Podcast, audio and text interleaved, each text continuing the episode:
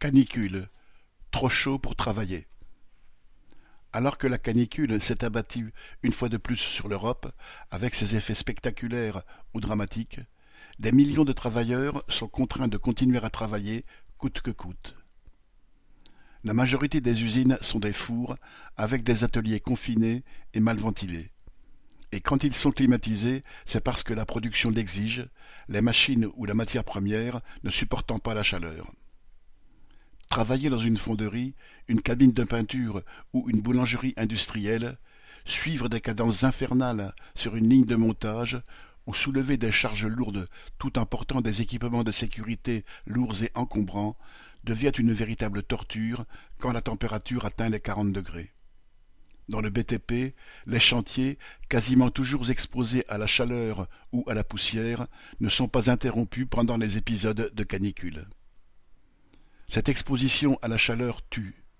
Elle tue directement, quelques dizaines de décès sont répertoriés chaque année, et elle tue à petit feu en créant ou en aggravant des maladies cardiaques ou respiratoires.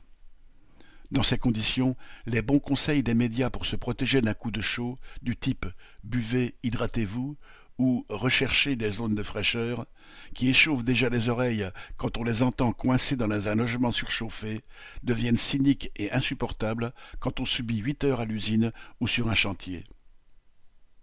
Le Code du travail indique bien que les locaux doivent avoir une température adaptée à l'organisme humain, mais sans imposer de normes contraignantes. Si l'assurance maladie ou l'Institut national pour la santé au travail considère qu'il est dangereux de travailler au-delà de 33 degrés, aucune limite maximale de température n'est fixée. La seule obligation de l'employeur pour limiter les risques est de fournir de l'eau fraîche en quantité suffisante et de renouveler l'air des locaux, ce qui est loin d'être respecté dans toutes les entreprises.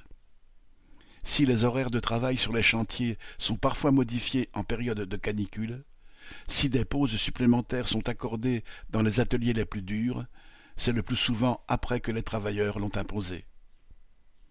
En période de canicule, comme tout le reste de l'année, la production et l'avancée des chantiers, c'est-à-dire l'accumulation des profits, passent avant la vie des travailleurs.